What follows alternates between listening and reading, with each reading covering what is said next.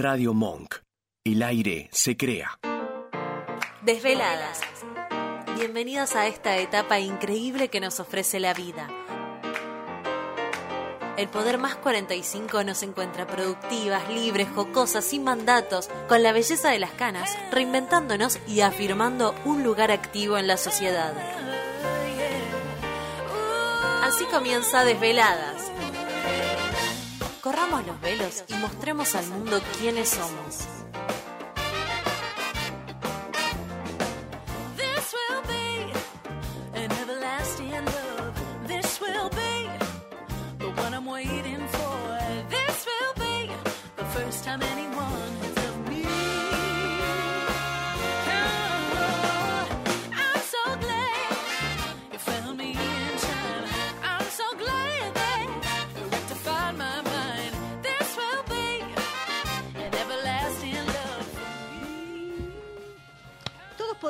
Nuestra historia. Todas las historias tienen mucha riqueza, mucha enseñanza. Y hay historias que inspiran más que otras, obviamente. Pero capaz que porque están mejor contadas, no porque no sean tan poderosas, ¿no? Hoy vamos a hablar de eso. Las mujeres que están acá, distintas profesiones, distintas realidades, distintos día a día. Pero vamos a hablar de esto, ¿no? De que contar nuestras historias es posible porque creo que hace en algún momento, en algún punto, un mundo más igualitario. Así que vamos a compartir estas historias de vida con dos mujeres a las que admiro y espero que sea una tarde así, redondita, de charla, de cafecito. Tengo caramelos de café, ya que no hay café, gustito de café vamos a tener y, y así vamos a empezar desveladas. Soy Silvia Ramajo desde Buenos Aires, Argentina, desde Radio Monk. Comenzamos así.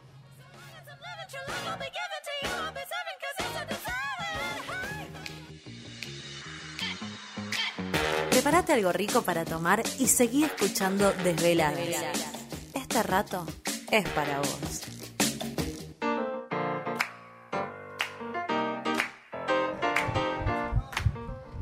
Llega el momento Idaris de todos los jueves. Ustedes saben que amo estos serums anti-age. Este milagrito que va mejorando esta carita poco a poco. Adoro mis arrugas, pero la verdad, no puedo mentir.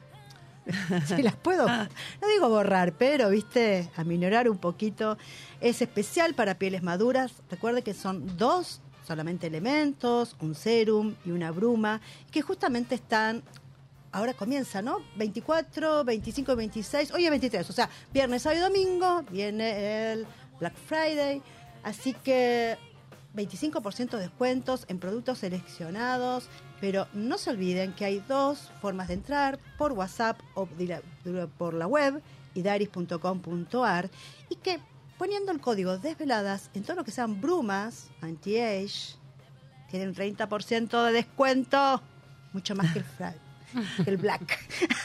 Le gano al black. Así que, bueno, piensen que hasta el 26 de noviembre, 24, 25 y 26 de noviembre, 25% de descuento. Y si no, todo hasta diciembre, un 30% off en brumas con el código desveladas.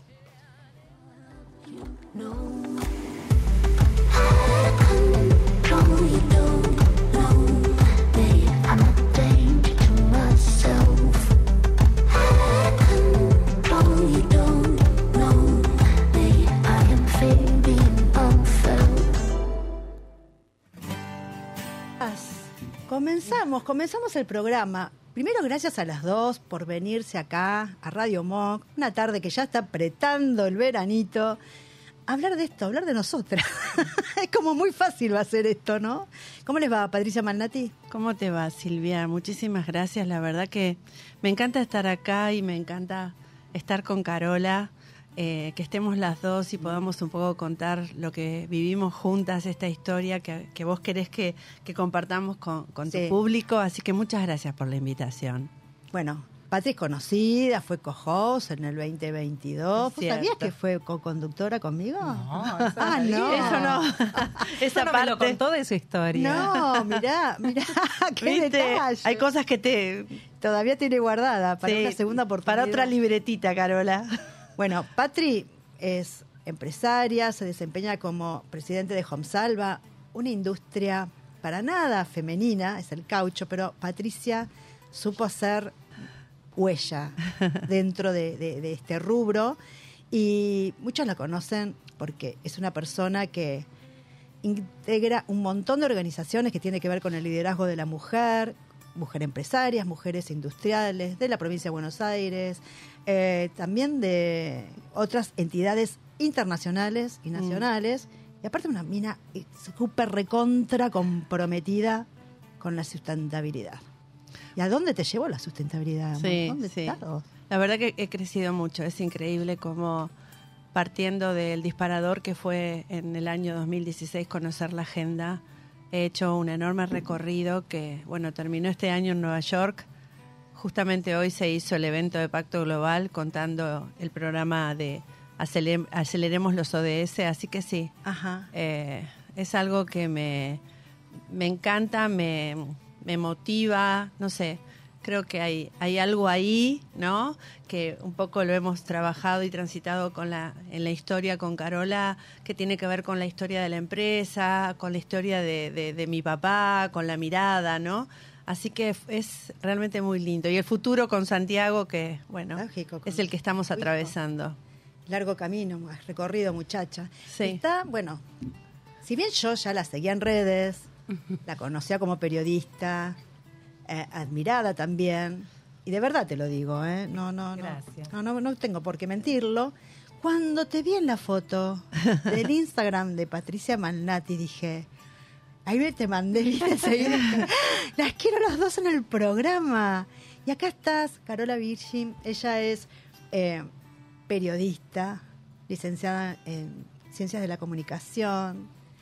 Eh, he visto muchos TikTok que han salido con, con este programa de podcast de, de Jerry Garbulski, donde hablas tantos temas diversos y tan interesantes, pero desde una mirada personal, ¿no? No, no, no quizás a lo que te dedicas, el periodismo, y, y puse, me permití poner una historia, una parte de tu transición también. Me pareció fabulosa, del periodismo escrito. Yo que trabajé en tantos organizaciones que, bueno, con periodistas y demás, que todo era escrito, que todo era, ¿no? Este papel y, y leerlo y editarlo y corregirlo. Ahora que es tan fugaz, ese terreno que vos explicás, que el periodismo escrito era para estar parado sobre la tierra, el periodismo digital es como estar en un mar, un mar raro que se mueve constantemente.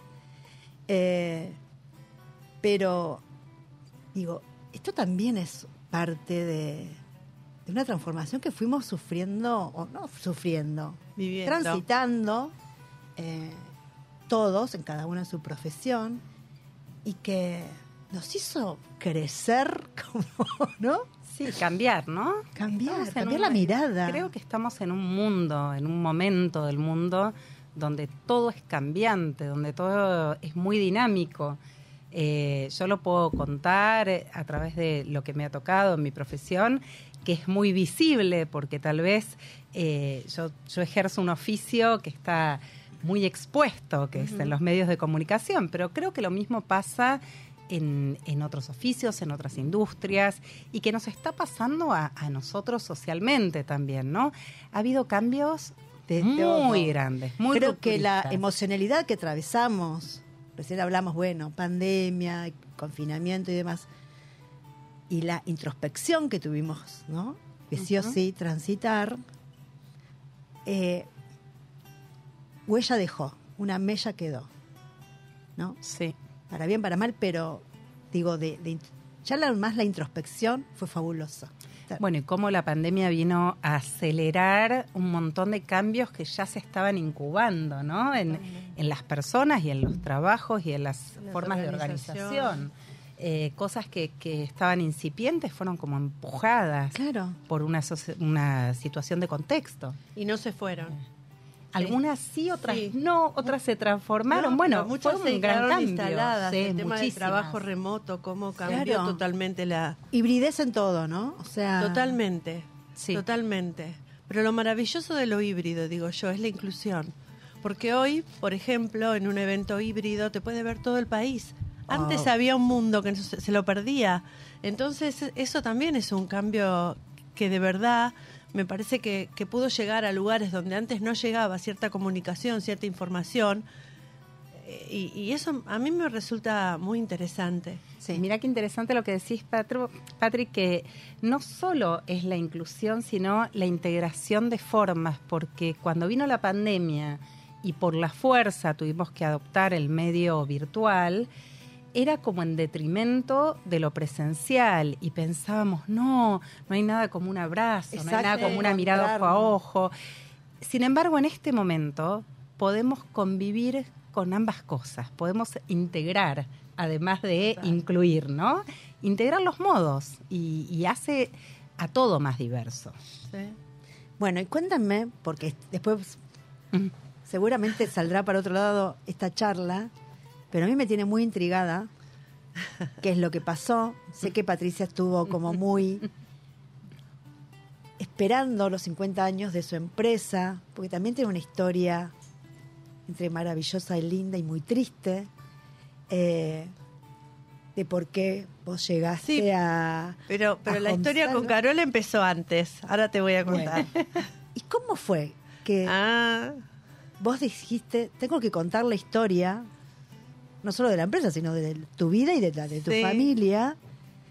Y Carola pasó a ser parte de ese proyecto. sí. Bueno, en verdad yo la conocí a Carola hace ya más de un año. A mí me habían invitado al evento de CREA en la rural. Sí, me acuerdo. Era un evento que yo iba a hablar con mil personas.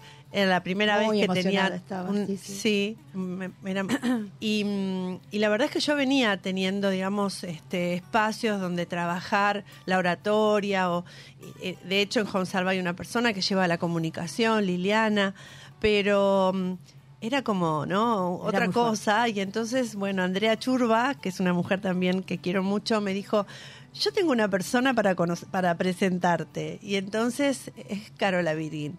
Bueno, tímidamente la llamé porque ella era una periodista reconocida y dije, podrá interesarle la historia de Gonzalo o, o que venga alguien, ¿viste?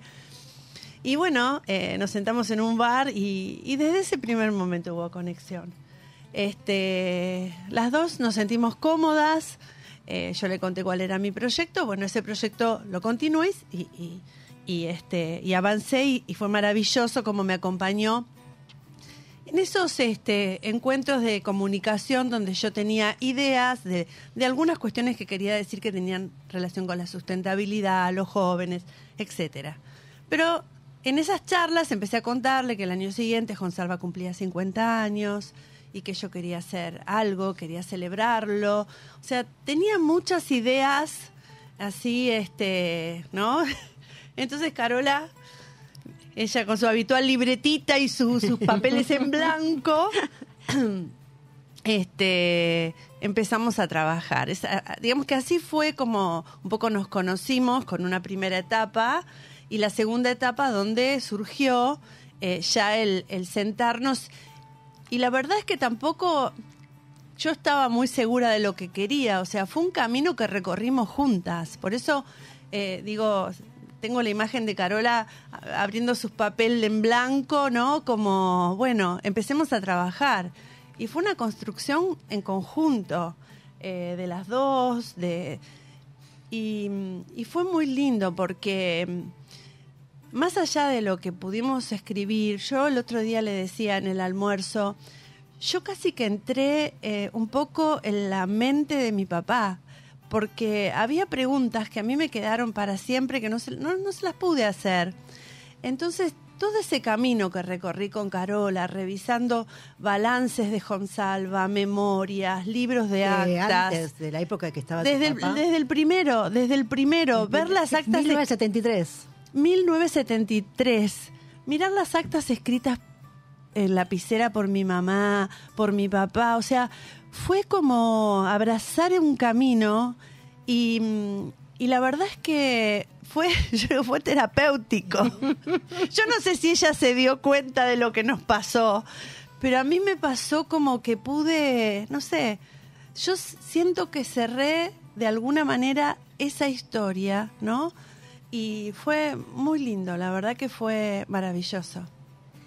Quizás mucho te conocen, porque la verdad que Patricia Manlati está en todos lados, es como Dios, en todos lados está Patricia Manlati, todo lo que tiene que ver, eh, reuniones, congresos y demás de la mujer y el liderazgo y, y- todo lo que hablábamos recién, que ella participa, pero quizás no todos sepan cómo estás, cómo llegaste después de ahora cumplido 50 años de la empresa familiar y que hace más o menos 20, vos tuviste que hacerte cargo sin...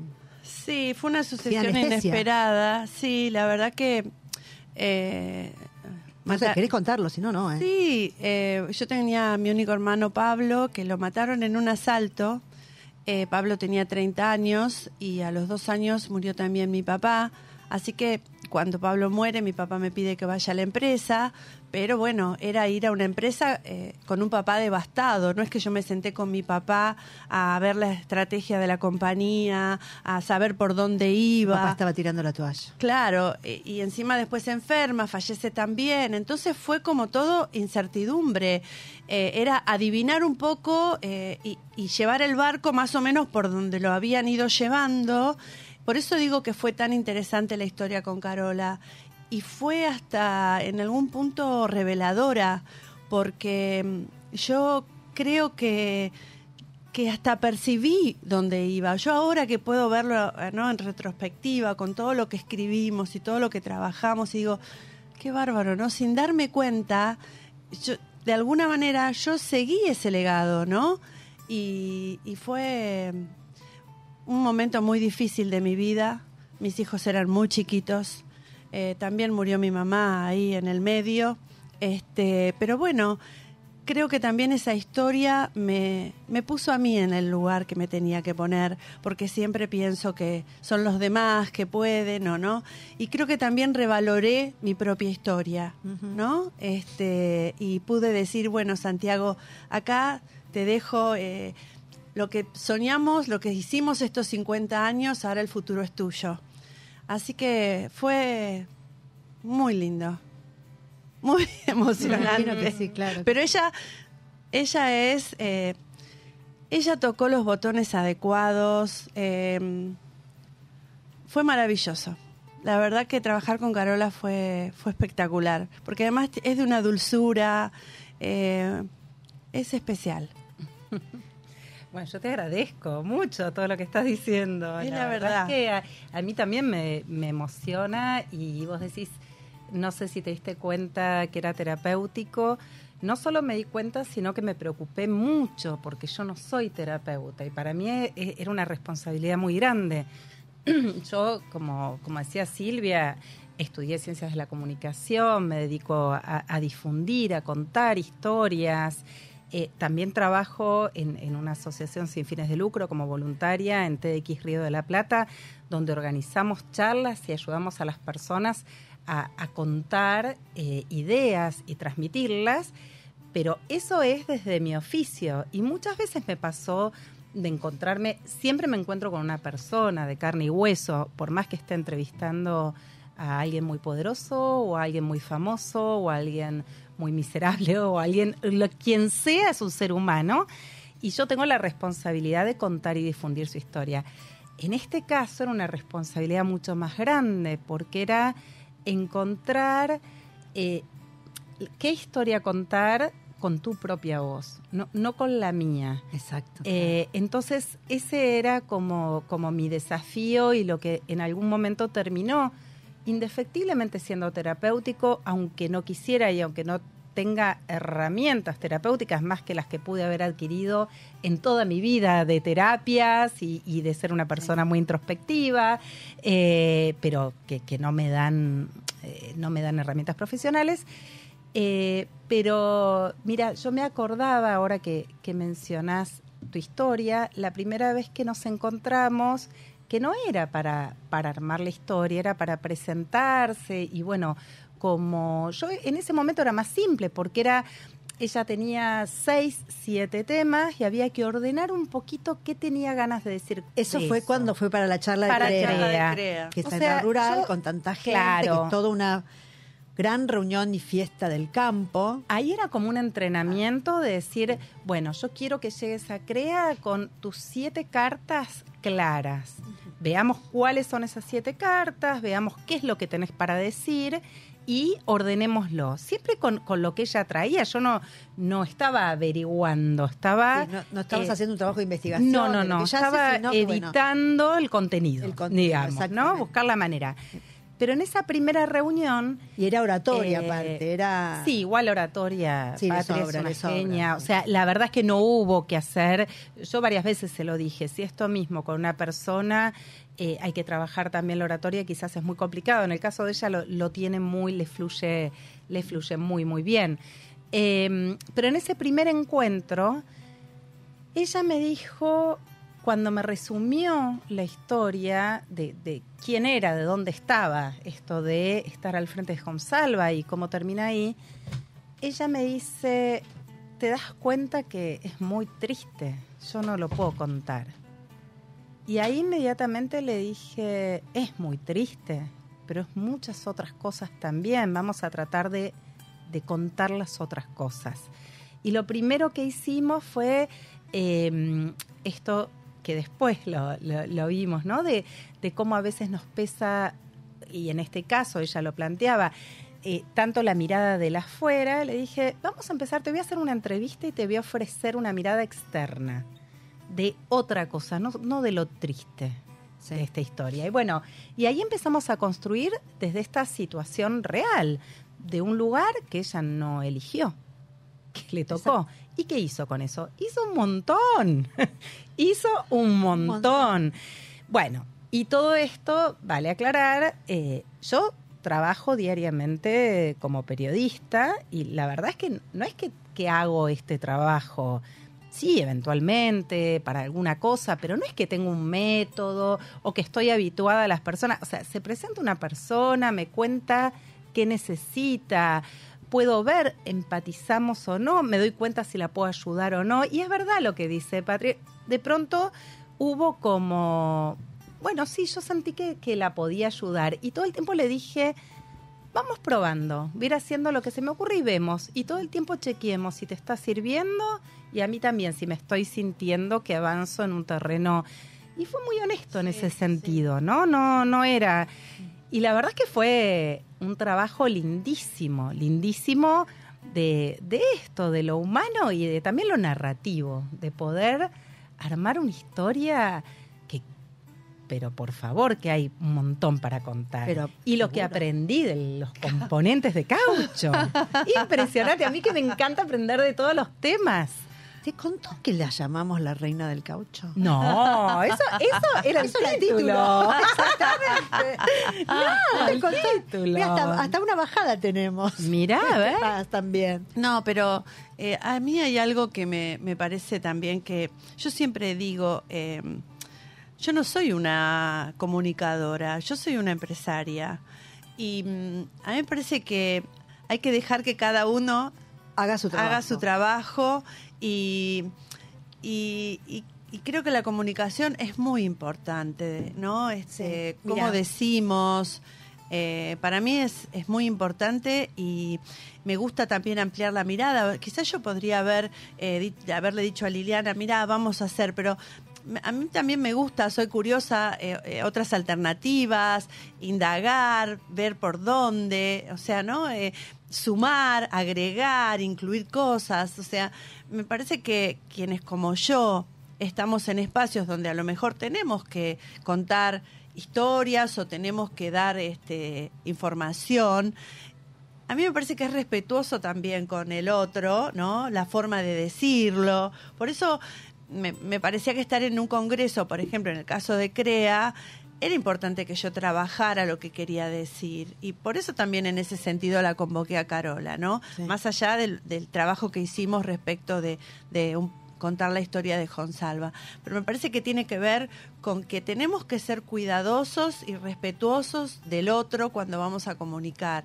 Entonces, si no sabemos, tenemos que buscar eh, Lógico, personas adecuadas que con nos herramientas ayuden. concretas. Mira, Exacto. Hay algo que vivimos juntas, gracias a tu invitación, que fue, que fue eh, principio del año pasado, eh, eh, en el, la red mía, que trajeron a estas mujeres empresarias Fundadoras. Braza- fundadoras eh, en una reunión que trajeron a estas mujeres empresarias de Brasil, cuentas que ellas Es un hicieron un fundadoras. proyecto fundadoras, Cuen- Cuentan su historia. cuentan sí. su historia en un como en un álbum de fotos antiguos grandota, donde van escribiendo eh, Sí, y cada siete años desde su nacimiento hasta el día que- de la fecha, Sí. cómo llegaron a ser una empresa con su historia particular, con fotos, ¿no? O Para, sea, no estadística ni nada por el estilo, No, sino no. desde contado como si fuera eh, es revalorizar la historia, ¿no? Es, documental así, pero gráfico. Eh, fue maravilloso eso.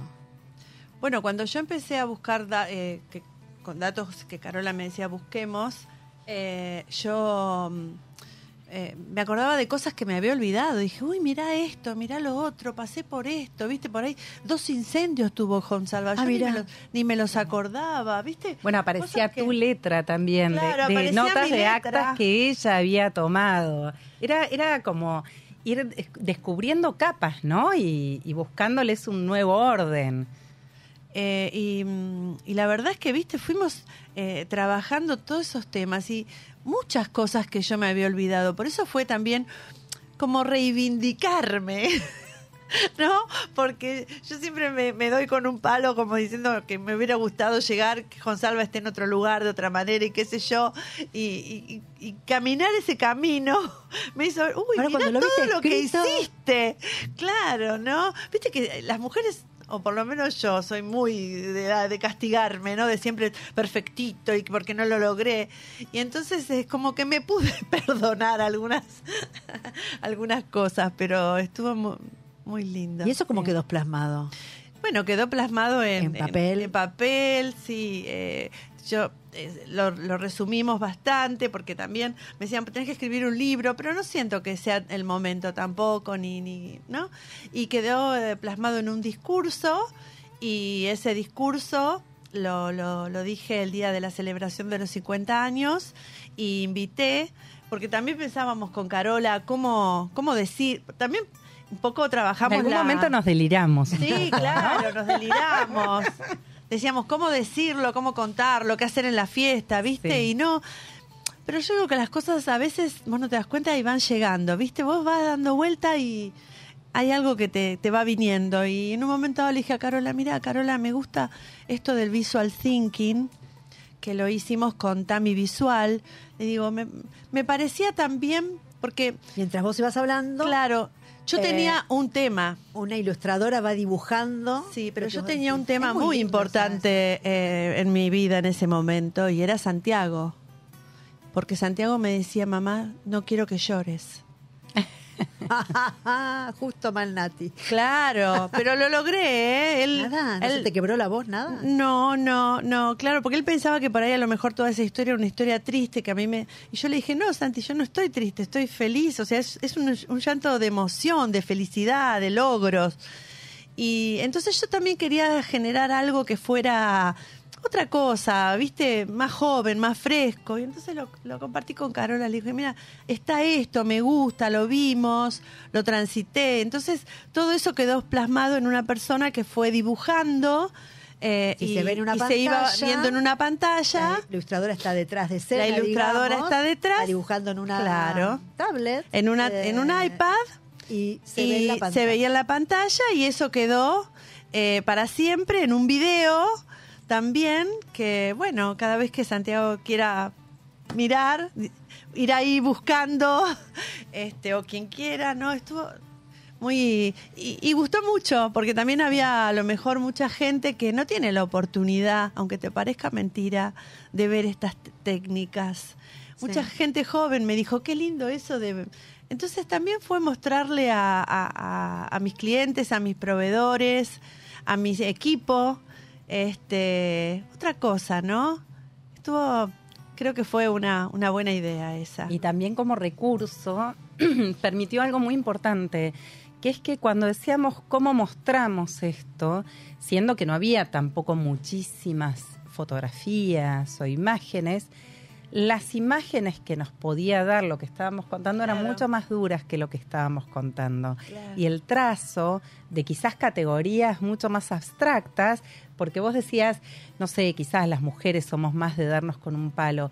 Eh, en todo el proceso que hicimos hubo algo que tiene mucho que ver con las mujeres, eh, o con la mayoría de las mujeres, o con algo que, que nos es propio habitualmente, no a todas las personas, ¿no? Pero, ¿qué, ¿qué es esto de que tal vez no necesitábamos todo el tiempo hablar de cosas concretas, materiales, tangibles? Había otra historia también que contar. Y todo eso era, era muy difícil de mostrar. Entonces pudimos hilar también una manera propia. En algún momento hablábamos y ella decía, bueno, mi, mi papá y mi hermano quizás con esta empresa hubiesen hecho esto, que no es lo que yo hice. Entonces también rescatar, bueno, y en lo que se hizo, también hubo algo que, que necesitó de una impronta femenina. Seguro. Y que es muy valioso. Mucha fuerza. Y que quizás no estamos tan acostumbradas a, a comunicar esto, que tiene cada vez más valor, pero hay que empezar a, a visibilizarlo y a imponerlo y a, a- a que también sea parte del lenguaje que hablamos cuando hablamos de industrias, de crecimiento, de formas de crecimiento, ¿no? Tenemos, eh, digo, son otras formas de crecimiento. ¿Quién duda que Consalva creció? ¿Quién duda que eh, Patricia durante muchísimos años cuidó a la empresa de una manera muy especial? se dedicó Eh, full, claro, sí. aparte. Diferente. aparte es muy difícil, digo, porque no, no están contando la historia de Coca-Cola, No. que aunque hay cosas que no se sabe y demás, pero digamos, es algo que todo el mundo ya quiere y apropió como, como suyo, ¿no? O sea, dije una marca, puede ser cualquiera, Sí, sí. eh, una marca más, más, más masiva. La industria de Patricia, a la que se dedica, es muy especial, Mm. es como muy ajena. Nosotros, caucho, goma, neumáticos, o sea, se acabó y, y hay mil cosas hechas con neumático. Y aparte, eh, más allá que esta impronta que vos decís femenina, y yo sigo insistiendo en la mirada de sustentabilidad que le dio algo que vos decís.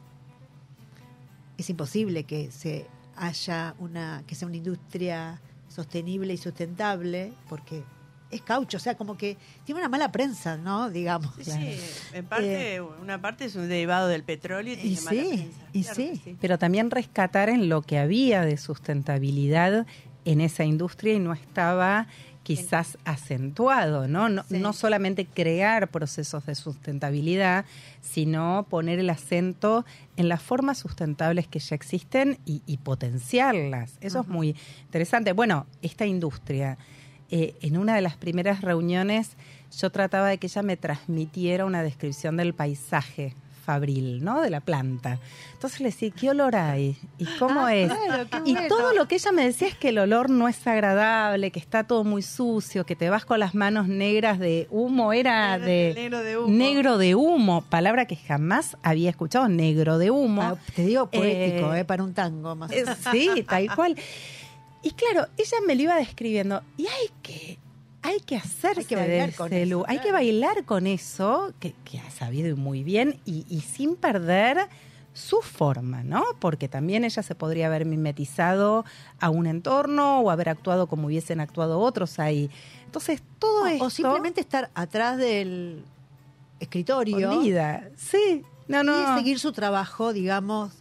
Ella salió y brilló en, en otras áreas, claro, en el liderazgo, en mostrar el liderazgo de la mujer en el trabajo, en lo que tiene que ver también, bueno, vos hablabas de los objetivos hoy de ese, eh, de la Agenda 2030, que ya no falta nada y que es un mundo mejor, nada más ni nada menos. Mira qué Sí, pero me parece, me parece importante y, y destacar. equitativo, o sea, vas por todo eso, luchás por todo eso. Es, es cierto lo que decís, pero a mí me parece que es importante destacar que, a ver, yo me senté también con Carola en su momento y estos siete tópicos que, que ella te está diciendo, también los trabajamos. O sea, también hay que, cuando uno quiere de alguna manera motivar al otro, inspirar, tiene que armar, ¿no es cierto?, una comunicación inspiradora. Entonces, a mí siempre digo, creo que hay, hay cosas en las que hay laburo puesto, hay que formarse, hay que buscar, hay que buscar, o sea, no es voy a la, voy me invitan a un lugar y bueno, voy y digo lo que me sale. No, hay que prepararse para hablarle al público. Por eso para mí la, la, la figura de Carola fue muy importante y me parece que yo le digo a ella, es una es, es deberías tener un montón de gente que te venga a ver porque eh, es el tema de la comunicación hoy para mí es uno de los temas más importantes, ¿no? De, que tenemos que, que llevar adelante, sobre todo quienes como yo no somos comunicadores, somos empresarios, ¿no? Saber hablarle al otro. Entonces digo, Bueno, hoy en ahí- día todos comunicamos, Bueno, ¿no? Algunos lo hacemos eso- como, como oficio, de como vínculo a intermedio, pero todos incluso desde nuestras redes sociales. O sea, hay algo que comunicar. Sí, lo interesante acá de que vos habías mencionado, Silvia, de, del compromiso, o algo que a mí me resultó interesante para, para armar todos estos mensajes y esta narrativa, es que no era contar una historia por exhibicionismo o por ambición de, bueno, digamos publicitariamente, decir, bueno, ¿cómo contamos esto para captar mayor? Realmente fue con compromiso. Vos decías que la agenda es cómo hacemos un mundo mejor y, la verdad es que a mí lo que me interesó fue eh, tener una misión también desde mi lado, decir, bueno, acá hay muchas cosas de impacto positivo para comunicar, para comunicarle a los que están en la industria, para que llegue a esos empleados que han sido tan tenidos en cuenta en todo lo que armamos e incluso en el festejo, el lugar que ocupa cada actor de, de este entramado que ella integra y, y que lidera, eh, me parecía que, que el compromiso de ella le daba sentido a esta comunicación más allá de, de un objetivo personal, más allá de tengo que hacer un discurso en el aniversario de mi empresa. Sí, yo creo. Tenía, tenía otra, sí, claro. digamos, otro, otro despliegue. Entonces, en ese Capaz que es- sentido ver, es lindo. Digo, más trabajar. allá de mostrar y demás, también quizás era alguna necesidad propia, ¿no? Sí. Y yo creo que parte de ahí. Pues decías, después que lo vi, dije, wow, cuánto que hice, o mirá, pasó esto y no me acordaba. Yo creo que hay, eh, hoy por hoy, si bien, como vos decís, todos somos comunicadores desde nuestras redes, tenemos una exposición en aplicaciones, como decirte, hablar en TikTok o en vivo en Instagram y demás, eh, que lo hacen y muchos, y muy bien, y quizás no son eh, gente Sí, especialista. especializada en eso, eh, el tener ese tesoro que es, y vuelvo a, a lo de fundadoras, que yo lo vi como ellas mostraban ese libro, ese Sí. álbum con toda su historia, como un Sí, tesoro, Sí, sí. un tesoro. Eh, no solo va a ser parte de los 50 años de tu empresa y demás, y un legado para tu- tus hijos, sino también como ir cerrando un Ciclo, ciclo propio, totalmente. propio, así me lo imagino. Así lo sentí, así ¿No? lo sentí. El, el otro día cuando me senté con Carola, después de la celebración, le dije eso, le digo, cierro, siento que, que cerré un ciclo, ¿no? Que lo cerré, pero que también lo pude mm, transitar. Porque esto de, de, de poner la, la- la página en blanco y empezar a trabajar todos los hitos de Jonsalva, a mí me dio ¿no? Fue, fue, como, fue como ir recordando otra vez toda la historia, ¿no?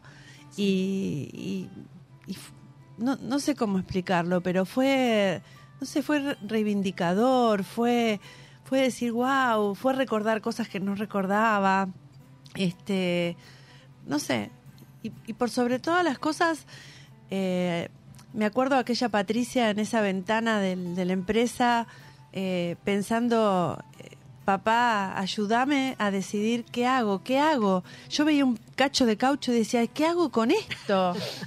¿No? Y, y la, la- el lema de superando los límites del caucho tiene que ver conmigo, con superar mis propios límites. Yo no sabía qué hacer en la fábrica. Y, y así nació el arte en caucho y así nació un montón de, de- de- de temas que yo fui abordando durante todos estos años que, que tuvo que ver con ese con esa superación, ¿no? Entonces, este, bueno, no sé, fue un- la verdad que siento como que cerré una etapa. no es que me quiero ir No, de no, no, ni mucho no. menos. Pero quizás Pero- sí, esta etapa, estos 50 años. O por lo menos esa estás historia. largando a tu hijo. Sí. Además había otro tema, yo le decía a Carola, Más yo no quiero eh, demás, como- contarlo desde el lugar de víctima, porque a veces siento que contamos las historias desde un lugar, no sé, para que nos tengas lástima o para... Y no era lo que yo quería, yo quería contar la historia que me tocó atravesar, y bueno, es lo que me tocó, ¿no? Eh, y, y la verdad que lo hemos logrado. Sí, era, era ese el, el objetivo de, de, bueno, de lo que venimos hablando también de empoderamiento con lo propio, no, no con anabólico, con lo propio, ¿no? Agarrar lo que una tiene y, y ponerlo en valor, Claro. Eh, la fortaleza ahí. Sí. Está en video, quiero verlo. no, no. Vos sabés que nadie grabó, eh, guardó el video de mi discurso. Quedará para mi creer. corazón, para el corazón de todos.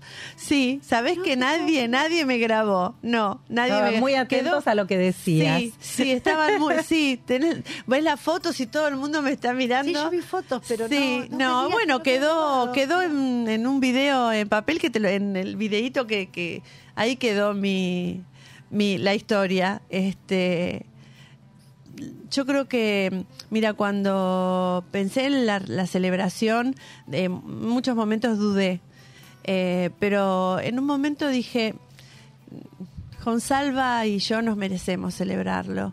Y, y la verdad que salió todo mucho más lindo de lo que yo me lo había imaginado, porque además este, tenía ahí a toda nuestra cadena de valor, a la cual también le hablamos de sustentabilidad, hicimos un panel con este, el doctor Manuel Frávega, vino Irini Wenting a hablar de diversidad, Manuel de cambio climático. O sea, que hablaron todo eso. Exactamente. Bien. Entonces, era la oportunidad, ¿no? De, de hablar. Es que también era, era un poco esta la idea de, de Patri, ¿no? De, de incluir a los actores, de, de incluir a, A los de- proveedores, a todo el a mundo. los clientes. De, de hecho, hablaron todos. Hasta el equipo se- habló. al equipo se le preguntaba y hablaba.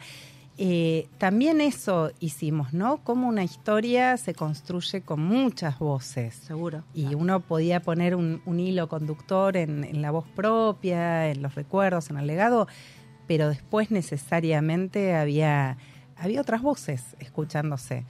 Eh, y en ese sentido fue muy fiel a, a lo que a lo que ella venía trayendo, que era para ella este trabajo. Claro, ¿no? desde el día uno. Y Igual- de hecho es una planta, donde hay muchos haciendo. No, eh, pero vos fíjate cosas. también, viniendo un poquito a lo que Carola hace respecto de TEC, Río de la Plata, vos fíjate cómo hoy eh, todos esos espacios están creciendo. Sí. De hecho, quería que hablaras un poquito también. Sí. Porque esto que lo hice como un disparador, ¿no? Mujeres que hablan sus historias, que cuentan sus historias y que de verdad inspiran, porque por más chiquita que sea, por más pequeñita, eh, cada vida es y cada cada vuelta que le da a uno la vida es realmente para a otros le va a servir para algo, o sea, te lo cuento Sí. quizás te sirva. Y vos estás también más allá de tener el trabajo soñado, laburar, yo que laburé tantos años en editoriales. Qué lindo hablar de moda y belleza, de viajes. No, habla y además cómo disfruta, va acá, va allá. Te invitan al lugar Claro, invitaciones. Lifestyle. Maravilloso. Que de hecho acá te encontrás, está eh, Mónica. Mónica de Albirzu, que es como, es como mi hermana. No te puedo creer. Claro. Bueno, Mónica viene después Paso- nosotros, sé que le tenemos que entregar el programa en hora. Chefas es de mis amigas la que mejor cocina y tengo la suerte de pasar las navidades amigas? con ella y me puedo cocina exquisito. Somos Es que amigas. eso es una historia también. Mirá vos qué historia No, se la veo ahí. ¿Y de qué haces acá? Bueno, Mónica, Sí, sí. pobre, me padece porque le entrego siempre tarde su hora. de- Bueno, hoy no te va a decir nada porque si no, después yo arreglo. No, podemos hacer una transición, che. Claro, arregla. invitar a No, somos familia, familia con Mónica. Bueno, a mí me impactó mucho cuando vos misma contaste tu transición, como lo dije al principio, del periodismo gráfico, porque así era, ¿no? Hasta hace muy poco tiempo. Eh, es que era periodista, era periodista. O sea, sí. de escribir y, que salga en papel, a lo sumo, bueno, en, en alguna revista digital, pero eh, yo laborando en lo mismo, digo, con tantas periodistas, es así. Eh, me encantó cómo explicaste tu metamorfosis, porque fue una metamorfosis Sí. que tuviste que hacer para seguir. Vos decías, yo quería que mi, tra- mi trabajo también tuviera una transmutación. Para tener el trabajo que quería, tenía que. Sí, es que no... a- ver, en determinado momento yo entendí que no iba a poder seguir estando en el periodismo como había estado hasta ahora, Y lo que era... también. Yo estaba casada con el periodismo. Sí, eso. Yo Y de pronto me enojé y me tuve que separar. que era un poco Divorcio. era era esa situación que yo siempre lo explico así es como en una pareja una de las dos personas cambia radicalmente bueno a veces se puede digo yo tengo 26 años de matrimonio y, y sé que es así a veces el otro cambia y uno puede acompañar, Acompañar. más fácil, menos fácil, con, con en más tiempo o en menos, acompañar ese zigzagueo. sí. Y otras veces no y se rompe. Eh, Yo la verdad es que cuando, cuando vi lo que se venía del periodismo digital, para que se den una idea concreta, de pasar a disfrutar de hacer una nota, de investigar un tema, de empaparme, sentarme, escribirlo, desplegarlo en una, en una doble página, buscarle la foto, pensar en el recorrido de lectura de la gente, todo eso que me fascinaba, tenía que pasar a escribir tres notas por día, que todas eran en la misma caja, que pasara que ya no era tanto un título que informe y, y un destacado, un epígrafe que complete y Claro. después si quieres Tenía que profundizar. ser más una no, pastilla. tiene que ser una invitación y si es misteriosa mejor para que cliquen. O sea, era otra cosa que al principio me resultaba muy agresiva. Yo no, no tengo ganas de hacer esto. Yo no tengo ganas de escribir rápido y mucho, de poner títulos que, que traten de enganchar a la gente y pescarla como si fuera un anzuelo. Yo decía, me parece vil. O sea, no, no, no lo podía entender. Entonces dije, bueno, quizás me tengo que dedicar a otra cosa. Y en el medio llegó la pandemia y la verdad es que, bueno, yo había empezado a ser directora de la estrategia digital del grupo de revistas, se cierra todo, yo no tenía equipo propio, estaba muy sola en mi casa, bueno, con, mi familia, con mis hijos, todo. Y fue un momento donde me empezaron a mandar a hacer capacitaciones de cosas de estadísticas, de datos, que para mí era tremendo, porque no era lo que me gustaba, no era lo que me salía fácil, no tenía habilidad para eso, no lo entendía, o sea, como que sentía que me estaban hablando y que yo no, no entendía, hasta que un día me cayó la ficha, entendí, en realidad me cayó la ficha una vez en un, yo iba, eh, participaba mucho en foros internacionales, porque estábamos todos así, y me di cuenta que en un foro con periodistas de distintos países contaban qué estaban haciendo con lo digital, porque hoy por hoy las cosas no es que se aprenden, se ejercen y después se enseñan. Es todo una misma cosa. Estamos aprendiendo, probando, enseñando. Y, Esto y- pegó, vamos. y todo, claro, a y todo va y, va Claro. a ir cambiando. Entonces todos estábamos como conversando y ahí me di cuenta que estábamos todos en la misma y sentí una pertenencia y sentí una, una sintonía y dije, yo sí estoy entendiendo.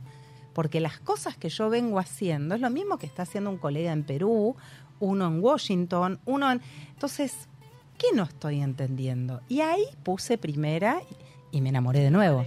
Me enamoré y entendí que no era hacer tres notas y cortitas, es otro lenguaje, otro juego, con otra liviandad, es otro ritmo para bailar. Y un poco lo que yo decía es que yo sentía, siempre nos hablaban del puentecito entre lo, el papel y lo digital y para mí era como un puentecito que cruzaba un agua y llegabas a la isla, ¿no?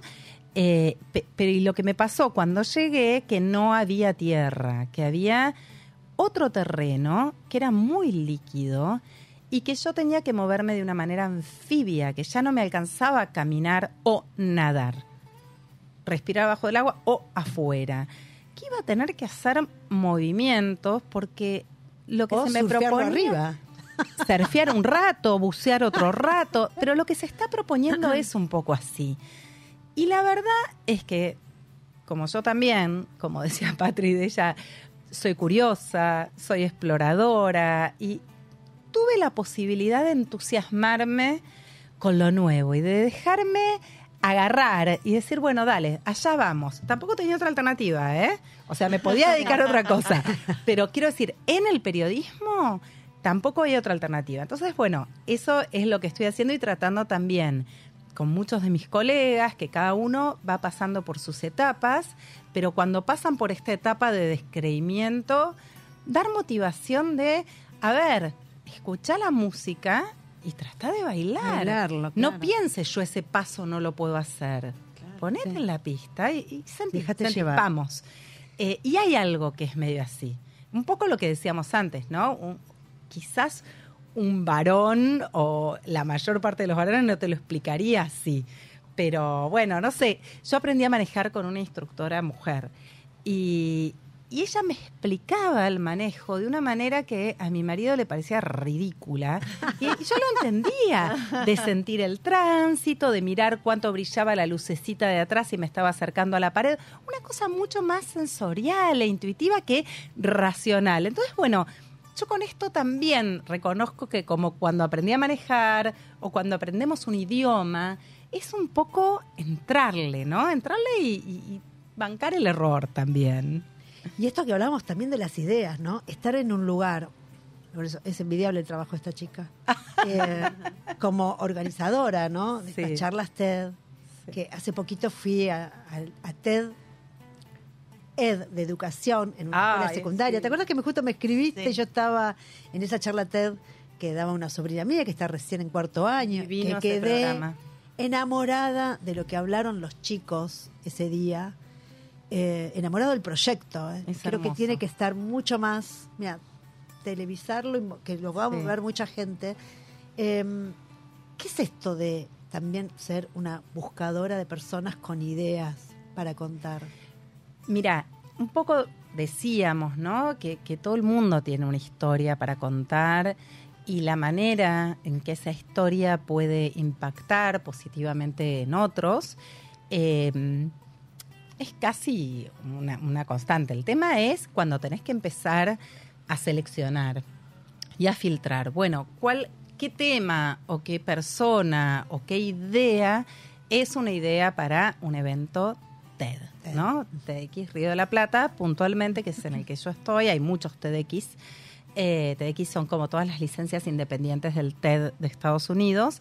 TEDx Río de la Plata es una muy grande. Hacemos eh, hace dos semanas hicimos en el Movistar, Movistar Arena, Arena. para más de 10.000 personas en vivo y después se, se difunde.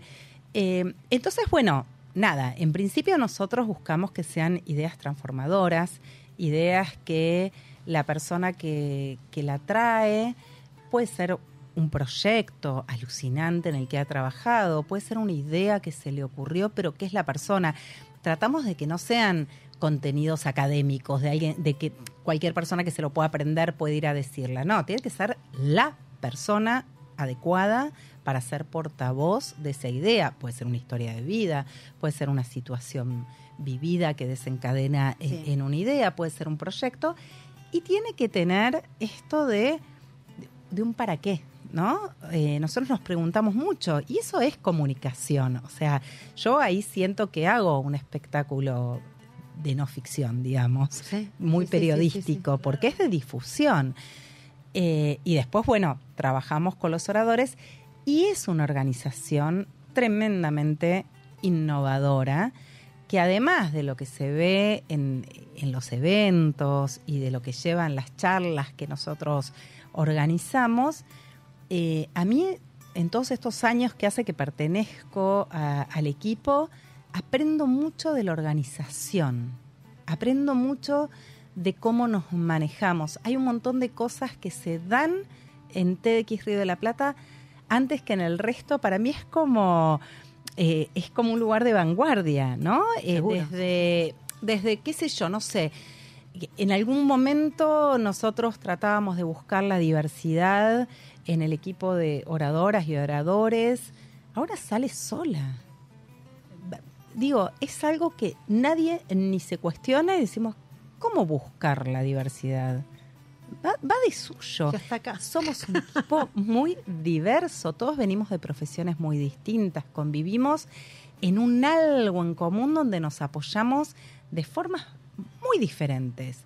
Eh, ahora, bueno, hubo un cambio de, de liderazgo reciente, el director histórico de, de TX Río de la Plata dejó un poco lo, lo que hablábamos eh, con tu hijo, ¿no?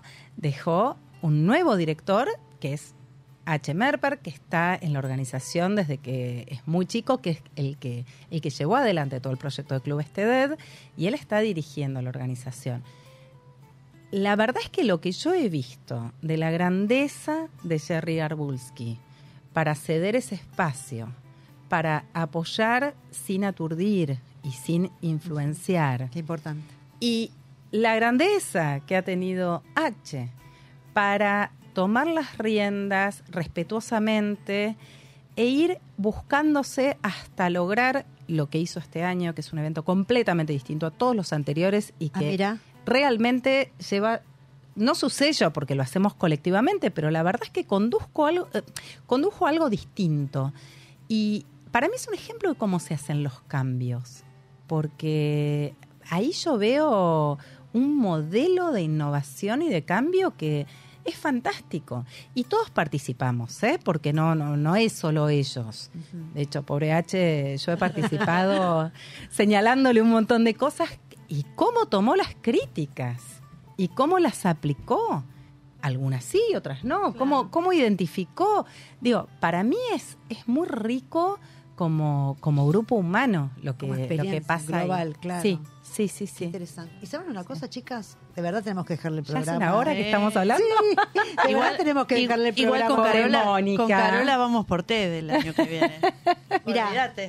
Sí, me- me- me- Ya le dije a Carola el otro Me día. Ahora leíste el por pensamiento, porque te juro que dije, bueno, cerremos con esto. Caro, tiene que estar en TED. La charla en la TED. Me cago en charla en la todo. Bueno, gracias Pato, de No, verdad. a vos, gracias por invitarnos. Y gracias Muchas Caro gracias, también. Silvia. Gracias por también el, el puente que hiciste. No, por Caro, favor. conmigo y demás. Así que bueno, la verdad un placer, me encantó. Bueno, Me encantó divino contar esto, que no, Bueno. no se me había ocurrido. Podemos hacer otro espacio innovador contando estas historias. Va, no tanto, pero no tan innovador, pero, pero muy rico seguro. Bueno, chicas, gracias, ¿eh? Muchísimas gracias. Gracias Radio Mon, gracias Nacho Horta y bueno, nos volvemos a hablar, a ver, perdón, y escuchar el próximo jueves a las 16. Y termina noviembre, chicas, ya está. Lo estamos cayendo en diciembre. Gracias a todos. Listo. Chau, chau. Chau, chau.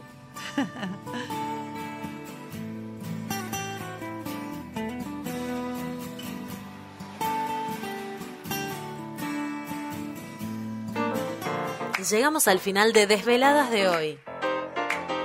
Escucha y mira cuando quieras este y todos los programas en nuestros canales de YouTube, Facebook Watch y Spotify.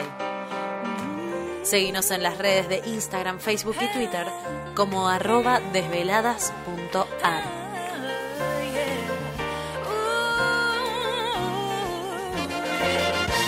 Radio Monk. El aire se crea.